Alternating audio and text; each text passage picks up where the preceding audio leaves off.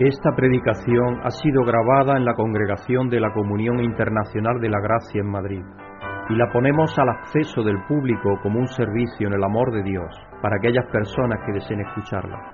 Pedimos que la palabra de Dios tome vida en tu corazón mientras escuches. Fraternales saludos hermanos y hermanas y a todos aquellos los que van a escuchar esta grabación. Amoroso Dios, Padre, Hijo y Espíritu Santo, Tú que eres en completa y total y eterna unión, comunión, interpenetración, armonía y gozo, te damos gracias, Padre, porque tú eres amoroso y bondadoso y misericordioso, y renuevas tu misericordia para cada uno de los tuyos alrededor del mundo, para cada uno de los que has creado.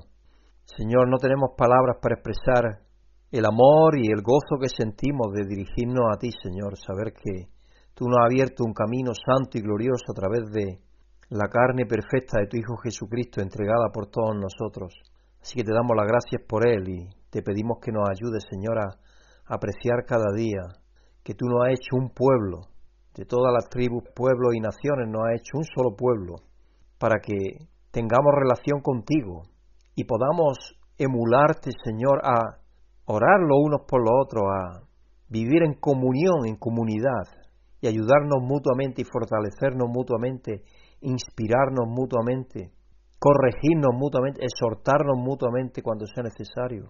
Señor, todo eso llevado a cabo por medio de la ayuda imprescindible, la guía imprescindible de tu Espíritu. Así que te damos las gracias, Padre, por darnos a conocer cómo es que quieres tú que vivamos, Señor, y qué quieres que hagamos en relación los unos con los otros y contigo. Así que te damos las gracias, Padre, por tu amor, por tu bondad y te pedimos que nos ayude a apreciar cada día lo que tú nos has hecho ser en tu Hijo Jesucristo. Y no nos olvidemos que somos una comunión, que tenemos común unión contigo a través del Espíritu Santo y de tu Hijo Jesucristo que vive en nosotros. Señor, te pedimos por los que sufren, por los que tienen necesidad, por los que están perdidos sin saber quiénes son en tu Hijo Jesucristo, que tú intervengas en sus vidas y que lo atraiga a ti conforme a tu santa y soberana voluntad. Y te pido, Padre, por todos mis hermanos que van a estar escuchando este mensaje, ya sea aquí en España, en Portugal, en Los Ángeles, algunos de ellos, o en Nicaragua, Señor, en Managua, o en cualquier otra parte de la tierra donde haya personas que escuchen estos mensajes a través de Internet. Señor, que tú los bendigas y que nos ayude a todos tus hijos e hijas alrededor de la tierra a servirte y a honrarte con nuestras vidas y a cumplir el propósito que tú tienes para cada uno de nosotros. Y que confiemos en ti, Padre, sabiendo que tú nos llevas en tus manos y que son las mejores manos que hay. Aunque a veces cuando pidamos no recibamos la respuesta que nosotros queríamos, sino que sea hecha tu respuesta, la respuesta tuya, la respuesta de tu soberanía y voluntad. Dándote gracias, Padre, y te pedimos que nos ilumines en el hablar y en el oír, en el escuchar más bien, y que estemos prestos y dispuestos a recibir lo que tu palabra tiene para nosotros en el día de hoy. Dándote gracias, Padre, pidiéndotelo en el nombre bendito y santo y justo y maravilloso de nuestro Señor Jesucristo. Amén. Vamos a leer en el Salmo 124, 1 al 8, que es el Salmo completo. Si el Señor no hubiera estado de nuestra parte, que lo repita ahora Israel. Si el Señor no hubiera estado de nuestra parte cuando todo el mundo se levantó contra nosotros, nos habrían tragado vivos al encenderse su furor contra nosotros. Nos habrían inundado las aguas, el torrente nos habría arrastrado, nos habrían arrastrado las aguas turbulentas. Bendito sea el Señor, que no dejó que nos despedazaran con sus dioses. Como las aves hemos escapado de la trampa del cazador. La trampa se rompió y nosotros escapamos. Nuestra ayuda está en el nombre del Señor, Creador del cielo y de la tierra. El Salmo 124 nos recuerda que incluso cuando surgen dificultades podemos ser valientes porque Dios nos apoya. En los versículos 6 y 7 tenemos la metáfora del pájaro atrapado en la trampa. Cuando se libera salta en el aire soleado. Así nos gozamos nosotros cuando Dios nos liberta. Nuestra ayuda está en el nombre del Señor, Creador del cielo y de la tierra. Vamos a darle gracias a Dios, que siempre está de nuestra parte, porque en Cristo nos ha hecho el Israel espiritual. Amoroso Dios, gracias, Padre, porque verdaderamente tú estás siempre de nuestra parte, siempre desde antes de la fundación del mundo, Señor, porque tú tenías ya un plan maravilloso para rescatarnos de nosotros mismos, de nuestro pecado, de nuestra perdición, de la muerte eterna que nos aguardaba al habernos separado de ti. Señor, en Cristo tú nos has hecho el Israel espiritual. Y es por ello que tenemos acceso a ti maravilloso. Estamos a tu derecha escondidos en Él. Oh Señor, Padre, te damos gracias. Te damos gracias porque siempre, siempre estás de nuestra parte y nos llevas en la palma de la mano y somos para ti más valiosos que las niñas de tus ojos. Si ya eras así para Israel, cuánto más para nosotros, a los cuales tú te has acercado de una manera tan maravillosa que vives en nosotros. Somos tu templo espiritual, Señor. Tú vives en nosotros y nosotros en ti. Y algo maravilloso, algo, algo dulce, algo hermoso, algo verdaderamente transformador en nuestras vidas. Señor, ayúdanos a, a darte gracias cada día y a saber que siempre estás a nuestro lado y nunca, nunca nos dejas. En el nombre de Jesucristo te damos las gracias y te pedimos. Amén. Y vamos a dar gracias a Dios porque en Jesucristo nos libertó de la trampa de muerte espiritual que nos hacía pecar y nos llevaba a la muerte eterna. Amoroso Dios, muchísimas gracias porque en Jesucristo tú nos libertaste de la trampa de la muerte espiritual, a la que nos llevaba el pecado, y el pecado nos llevaba a la muerte eterna. Padre, tú nos has libertado de todo eso, nos has dado la vida, una vida nueva que está en ti, una nueva, una nueva vida gozosa en el Espíritu, una vida para que nos preocupemos los unos de los otros y de motivarnos y de alentarnos y de ayudarnos mutuamente para darte gracias a ti y para reconocer lo que tú nos has dado en tu Hijo Jesucristo. Porque el propósito por el cual tú nos has creado es para que te demos gloria y honra, Señor. Y al darte gloria y honra, estamos siendo llenos de felicidad porque cumplimos en nosotros el propósito que tú tienes para nuestras vidas. Así que te damos gracias, Padre, por habernos libertado de la trampa de la muerte espiritual y habernos llevado a la verdadera vida, habernos dado un propósito que es tu propósito para nuestras vidas, para vivir, para vivir en armonía, en paz y en alegría y gozo contigo por toda la eternidad. Así que muchísimas gracias, Padre. Te pedimos esto y te damos las gracias en el nombre de tu Hijo, Santísimo y amado, nuestro Señor Jesucristo. Amén. Antes de tener el mensaje de hoy, quiero compartir algún humor con vosotros, como siempre. Dos amigos en la feria dicen, Manolo, te vendo mi caballo. ¿Y para qué quiero yo un caballo vendado? ¿Qué es una mariposa? Pues una mosca tuneada, igual que se tunean los coches, pues se pueden también tunear las mariposas. Estaba Pepito en un manzano robando manzanas. El dueño lo vio y le dijo, espera que hable con tu papá. Pepito mirando hacia arriba dijo, papá, abajo hay un señor que quiere hablar contigo. Así que el hijo denunció al padre. Qué sinvergüenza. Los dos eran sinvergüenzas, porque estaban haciendo algo que no se debe hacer. El tema de esta semana, hermanos y hermanas, es cómo se ve la gracia de Dios en nuestro mundo. El autor y teólogo estadounidense eh, Frederick Beckner dice que la gracia es como Dios nos dice, aquí está el mundo, pasarán cosas hermosas y terribles, no tengas miedo, estoy contigo. Un ejemplo de esto se encuentra en la intervención de Esther en nombre de su pueblo, como se registra en Esther 7, verso 1 al 6, y luego 9 al 10 y luego en el capítulo 9 del 20 al 22. Fue posible porque ella estaba dispuesta a arriesgarlo todo y hacer lo que había de hacer. En Marcos 9, 38 al 50, revela que Jesús habla enérgicamente de nuestra responsabilidad de no desanimarnos unos a otros, sino de apoyarnos unos a otros mientras participamos en mostrar una amabilidad amorosa hacia los demás. El texto del mensaje de hoy en Santiago 5, 13 al 20, enfatiza el valor de la comunidad, especialmente en respuesta al sufrimiento, el nuestro y el de los demás. Santiago nos habla y nos ayuda a comprender el papel de la oración en un mundo donde pueden suceder cosas hermosas y terribles, así como la importancia de dejar atrás las actitudes críticas. El título del mensaje de hoy, hermanos, es Cosas hermosas y terribles.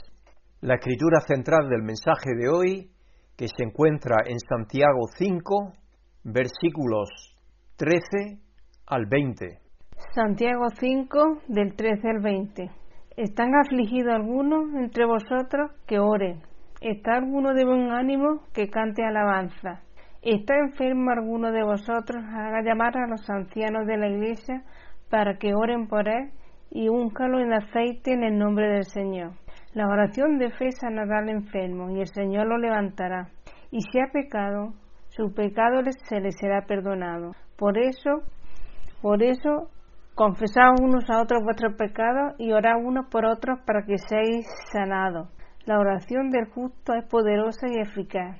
Elías era un hombre con debilidades como la nuestra, con fervor que no lloviera y no llovió sobre la tierra durante tres años y medio.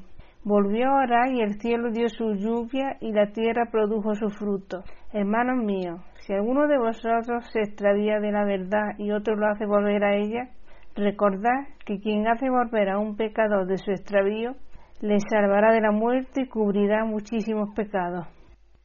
Probablemente esté familiarizado con la parábola de la semilla de mostaza en Marcos 4:30 donde Jesús comparó el reino de Dios y la forma en que el Evangelio se propaga a una semilla de mostaza. Es posible que no sepas que hay una parábola budista, también llamada la parábola de la semilla de mostaza, y dice así, había una madre joven que tenía un hijo, su único hijo, y el hijo pequeño era la luz de su vida.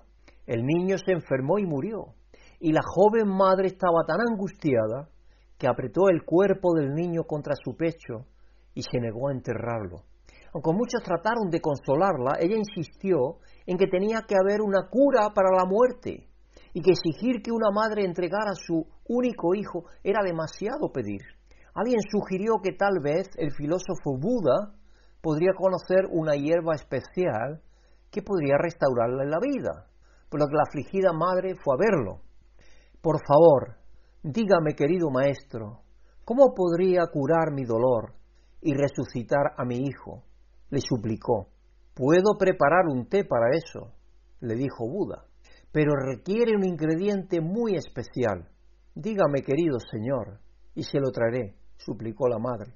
Debo tener algunas semillas de mostaza, pero tienen que venir de un hogar que nunca haya conocido la pérdida o el sufrimiento. Los encontraré, dijo la madre, y comenzó a visitar cada hogar en todos los pueblos cercanos para encontrar uno que nunca hubiese conocido la pérdida o el sufrimiento, y obtener unas semillas de mostaza para hacer el té especial. En cada hogar que visitó, preguntó sobre sus dificultades y dolores. Un hogar había perdido a un cónyuge amado, otro a un padre, las próximas casas habían perdido abuelos, tíos y tías favoritos, incluso mascotas. Habían sufrido enfermedades devastadoras, pérdidas de cosechas y hambre. La joven madre afligida se sentó con cada uno y escuchó sus historias, y a veces compartiendo su propia historia de perder a su hijo. Después de haber visitado cada hogar, descubrió que no había nadie que no se viera afectado por el sufrimiento. Así que la madre por fin enterró a su hijo en el bosque y volvió a ver el filósofo. El filósofo le preguntó, ¿tienes las semillas de mostaza? A lo que ella le contestó, visité todos los hogares para ver si había semillas de mostaza en esos hogares, que no habían sido tocados por el sufrimiento. Encontré muchas semillas de mostaza, pero no hubo ningún hogar sin sufrimiento y pérdidas. Lo que encontré en medio de su sufrimiento fue consuelo para mi propio dolor, así como el consuelo que podía ofrecerle yo, porque yo también había sufrido.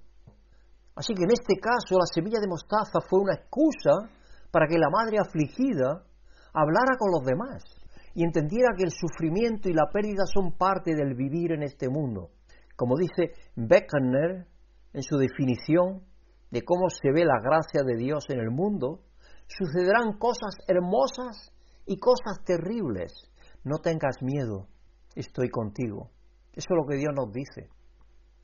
Como cristianos nos preguntamos acerca de nuestro papel al estar con las personas siendo las manos y los pies de Dios. Santiago 5, 3 al 20 nos ayuda a comprender nuestro papel como partícipes en la extensión de la gracia y el consuelo que Dios nos da a nosotros y a los demás. ¿Qué podemos notar en este pasaje?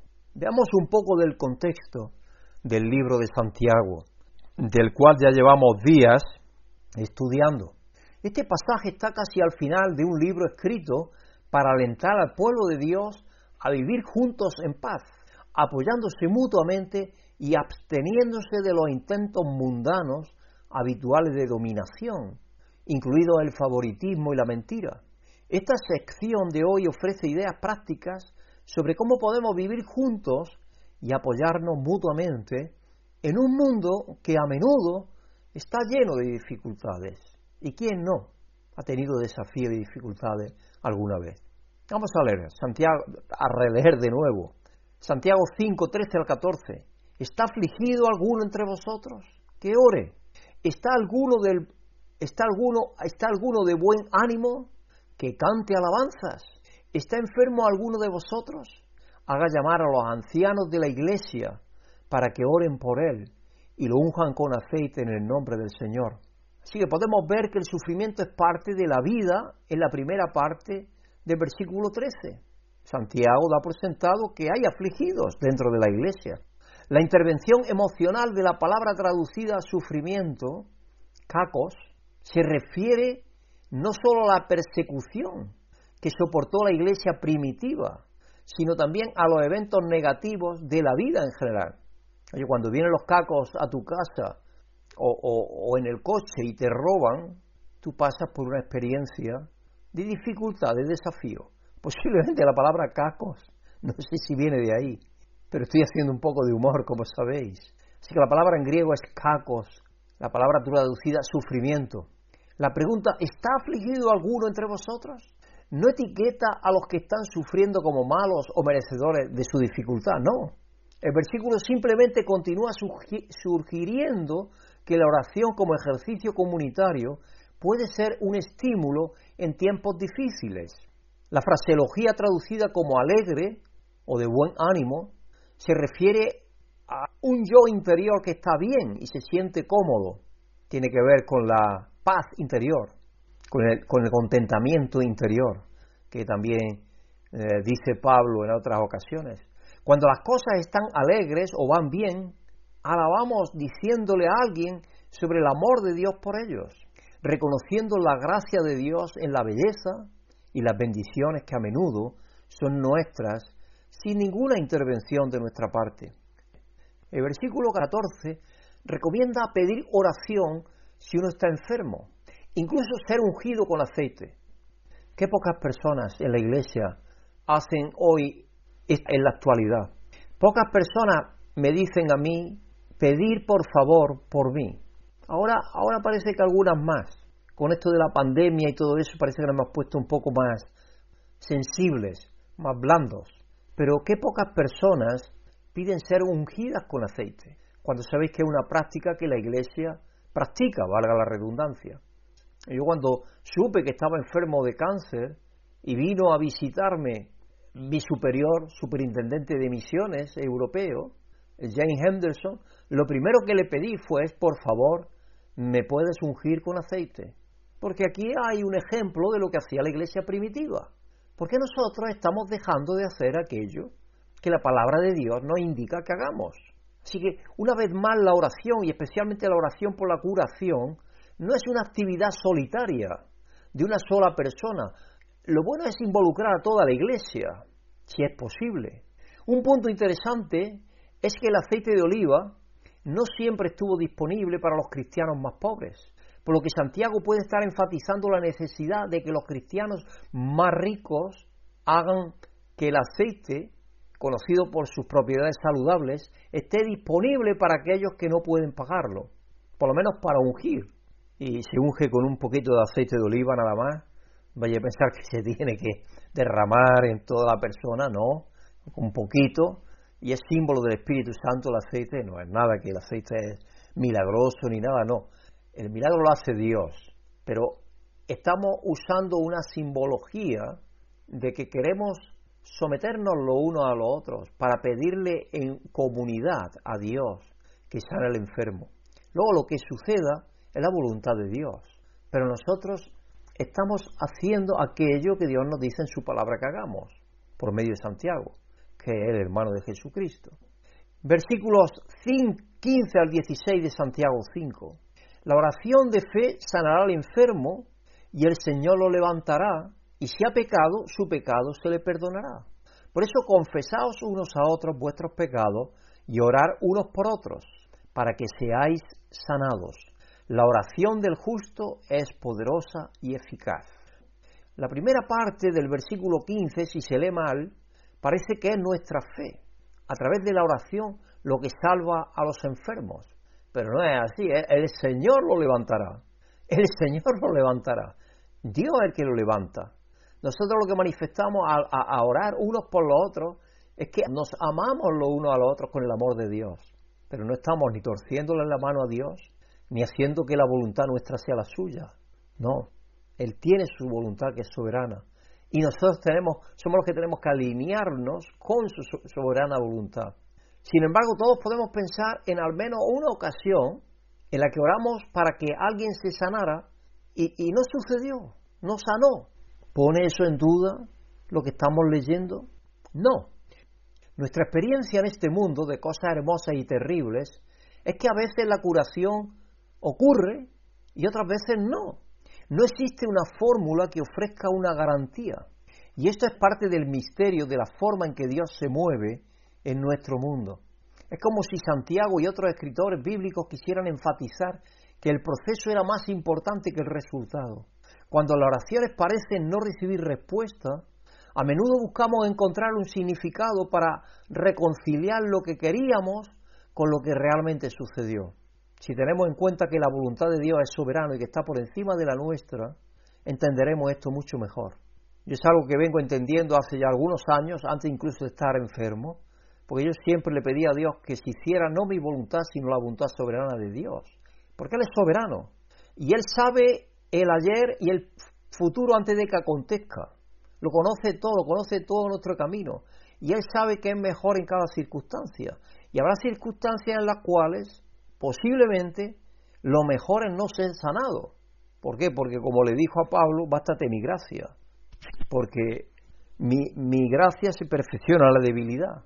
Así que, de cualquier forma, orar unos por otros, consolarnos unos a otros y ofrecer apoyo es lo que podemos hacer. Eso sí que lo podemos hacer. De hecho, lo debemos de hacer. Ahora, si nos enfermamos y ni siquiera enviamos una nota o hacemos una llamada o enviamos un mensaje diciendo, por favor, Pedro, di a la congregación que oren por mí y oramos. O aquí en la congregación, si se enferma alguien, que diga, que exprese si quiere, si, si quiere que oremos por él o ella. Son la forma en que participamos de la gracia de Dios, tal como se expresa aquí en la tierra. En lugar de pensar, ¿de qué sirve? Cuando oramos por sanidad o liberación, de la dificultad. Nos vemos como las manos y los pies de Jesús mientras ministramos a los que están sufriendo. Empatizamos con ellos, sentimos, sentimos simpatía, nos ponemos en su lugar y eso nos hace crecer en amor mutuo. Así que ya sea que llegue la curación o no en este tiempo, o espérate todavía, que Dios puede decir a veces, espérate todavía, todavía no, la persona por la que se ora se siente amada y apoyada, se reconforta, es reconfortada, es aliviada de su mal. ¿Por qué? Porque de cualquier forma lo que está sucediendo cuando alguien pide que oremos por, esa, por una situación de salud o de, de cualquier otra situación, lo que está es compartiendo su carga con los demás hermanos. Y eso le va a aliviar a ella de la carga. Quizás no la sane, porque no sea la voluntad de Dios en ese tiempo, pero lo que sí os puedo decir es que le va a ayudar a que sienta que la carga que lleva es mucho más lesbiana que era antes, que llevaba antes o que percibía que llevaba antes de pedir que orásemos por ella. El misterio de la curación no es nuestro, para que lo controlemos, como otras cosas de Dios. Pero la construcción de relaciones amorosas sí cae dentro de nuestro dominio y responsabilidades. Y es eso lo que tenemos que estar haciendo. La última parte del versículo 15 también puede ser confusa, lo que hace que parezca que el pecado y la enfermedad están conectadas. Si nos detenemos a pensar en ello, todos podemos pensar en casos en los que la enfermedad simplemente ocurre y culpar nunca es productivo ni útil, especialmente a la persona que está sufriendo. Porque Dios es el que sabe, Dios es el que escudriña el corazón. Nosotros no escudriñamos la mente y el corazón. Así que no estamos aquí para juzgar a nadie, sino para orar por todos. La segunda parte del versículo 15 puede hacer que parezca que somos nosotros los que perdonamos los pecados. Esta parte está estrechamente relacionada con el versículo 16, en el sentido de que Santiago nos anima a confesarnos nuestros pecados unos a otros. La idea de que la oración y la confesión están estrechamente vinculadas no es nueva. ¿Cómo se puede orar por alguien si no es honesto y auténtico y transparente acerca de sus luchas? Sin embargo, uno debe usar la discreción y abordar la práctica de la confesión con precaución, ya que no todos los cristianos pueden asumir las luchas de otra persona, de una persona que está enferma o que está psicológicamente mal. Tienes que pensar si está capacitada para echarle para comunicarle a esa persona, para pedirle que ore por ti, que a lo mejor le va a ocasionar a ella tener más problemas todavía. Entonces quizás hay que valorar si es posible o no. Así que en ocasiones tenemos que soportar algo que excede nuestra capacidad. Y no es justo pedirle a alguien que ya está abrumado que apoye nuestra lucha también. Por eso consultar con el pastor de la iglesia, un consejero con licencia o un terapeuta son todos pasos apropiados a seguir, dependiendo del problema. Al final del versículo 16, Santiago reconoce el poder de la oración comunitaria, al mismo tiempo que enfatiza que nuestra propia relación personal con Dios no debe descuidarse, a menos que estemos centrados y convencidos de quiénes somos en Cristo, careceremos de la profundidad de la conexión que necesitamos para interceder eficazmente en nombre de los demás. ¿Cómo vamos a poder interceder eficazmente si ni siquiera nosotros tenemos una buena conexión con Dios? Pero, unidos en Cristo, todos reflejamos quién es Dios, ya sea que sea evidente para nosotros o no, cada uno de nosotros es un conducto de gracia con la capacidad de compartir el amor y la bondad de Dios unos con otros. Somos el templo de Dios, piedras preciosas en su templo. Él vive en nosotros a través de su espíritu. Y como dijo allí en Juan 7, de nuestro interior corren ríos de agua viva. Y Apocalipsis dice que es para bendición de las naciones, para bendición de las gentes, porque Dios fluye a través de nosotros. Estamos permitiendo que Dios fluya a través de nosotros. Santiago 5, verso 17 al 18, nos habla del caso de Elías, el profeta Elías. Dice, Elías era un hombre con debilidades como las nuestras. Con fervor oró que no lloviera. Y no llovió sobre la tierra durante tres años y medio. Volvió a orar y el cielo dio su lluvia y la tierra produjo sus frutos. El ejemplo de Elías se da como uno de oración pedida y contestada.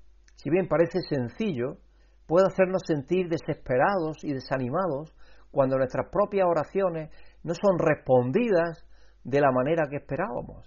Cuando recordamos que nuestra perspectiva es muy limitada, nos ayuda a ver que la respuesta no a las oraciones aparentemente sin respuesta a menudo terminan teniendo un significado mayor del que conocíamos en ese momento. Sherry Salata ha escrito un libro llamado The Beautiful No and Other Tales of Trial, Transcendence and Transformation.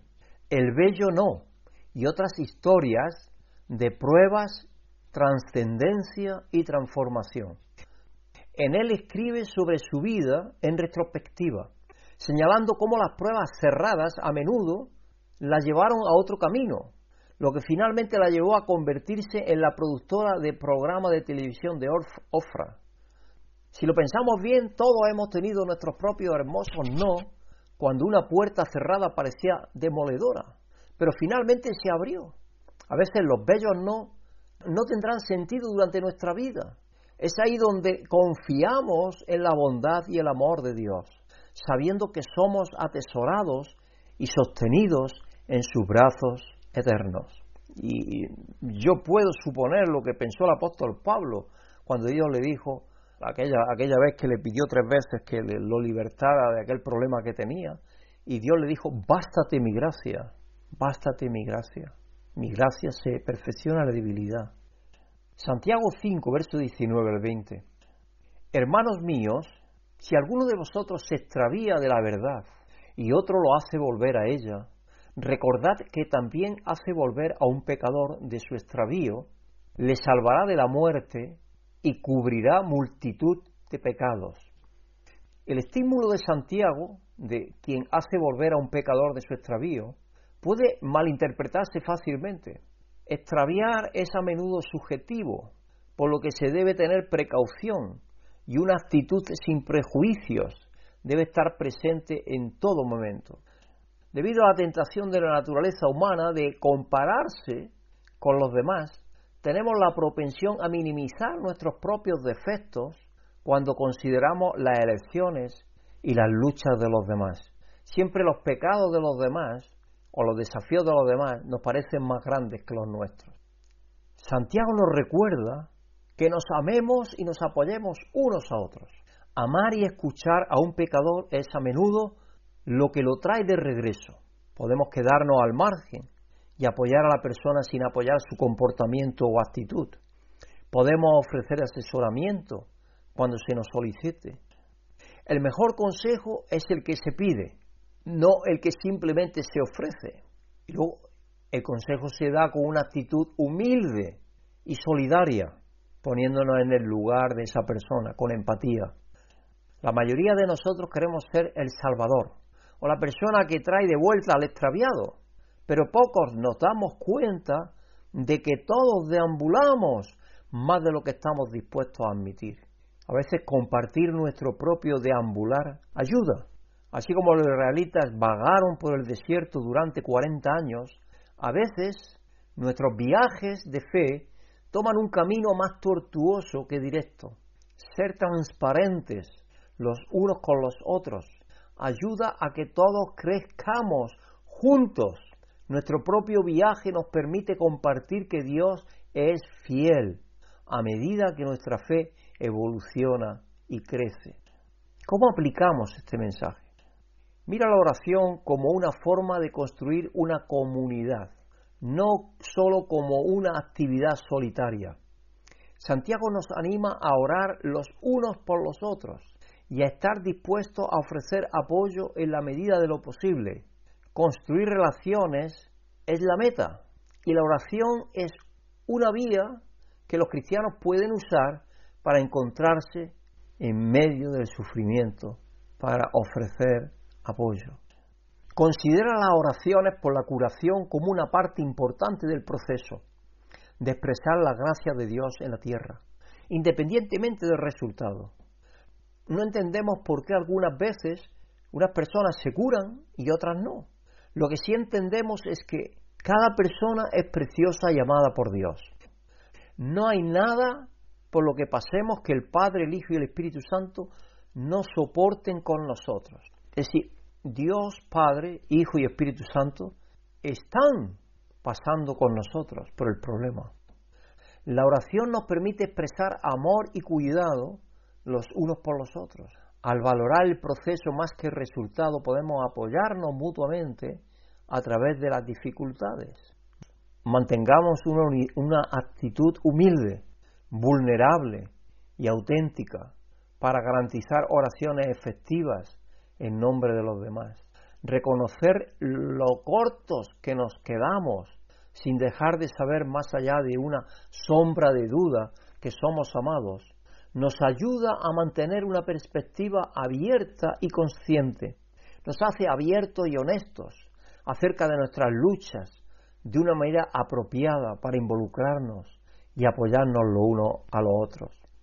Así como la madre afligida en la parábola budista de la semilla de mostaza, aprendió que el sufrimiento y la pérdida se, se les hace frente mejor en comunidad. Nuestro pasaje de las Escrituras en Santiago nos enfatiza la importancia de la oración como un medio para construir relaciones sólidas y expresar la gracia de Dios en este mundo donde suceden cosas hermosas y cosas terribles.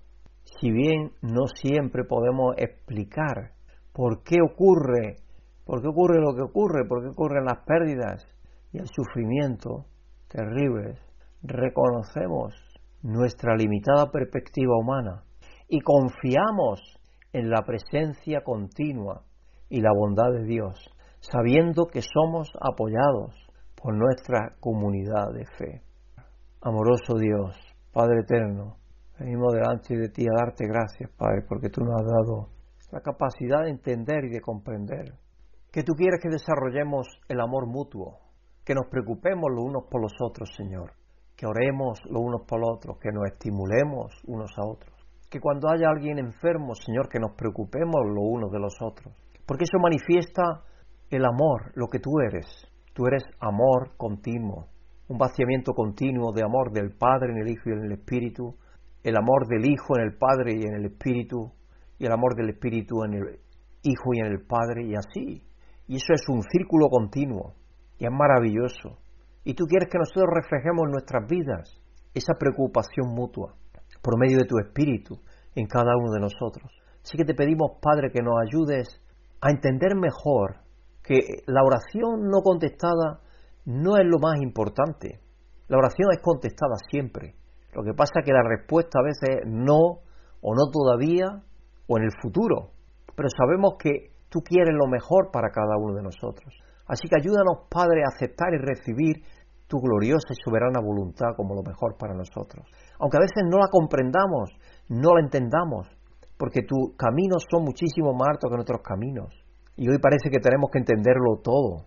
Pero los profetas ellos creían que tenían que entender muchísimas cosas que no entendieron, pero fueron a, a llevar la palabra que tú les diste, aún sin saber de qué se trataba.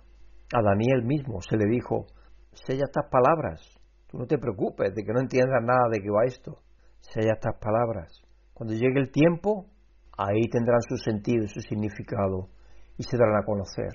Y cuando luego los apóstoles empezaron a decir esto es lo que dijeron los profetas, lo que dijo Daniel, lo que dijo Isaías, lo que dijo Ezequiel, lo que dijo Jeremías, y ellos predicaban por medio del Espíritu, pensando en aquello que se había dicho.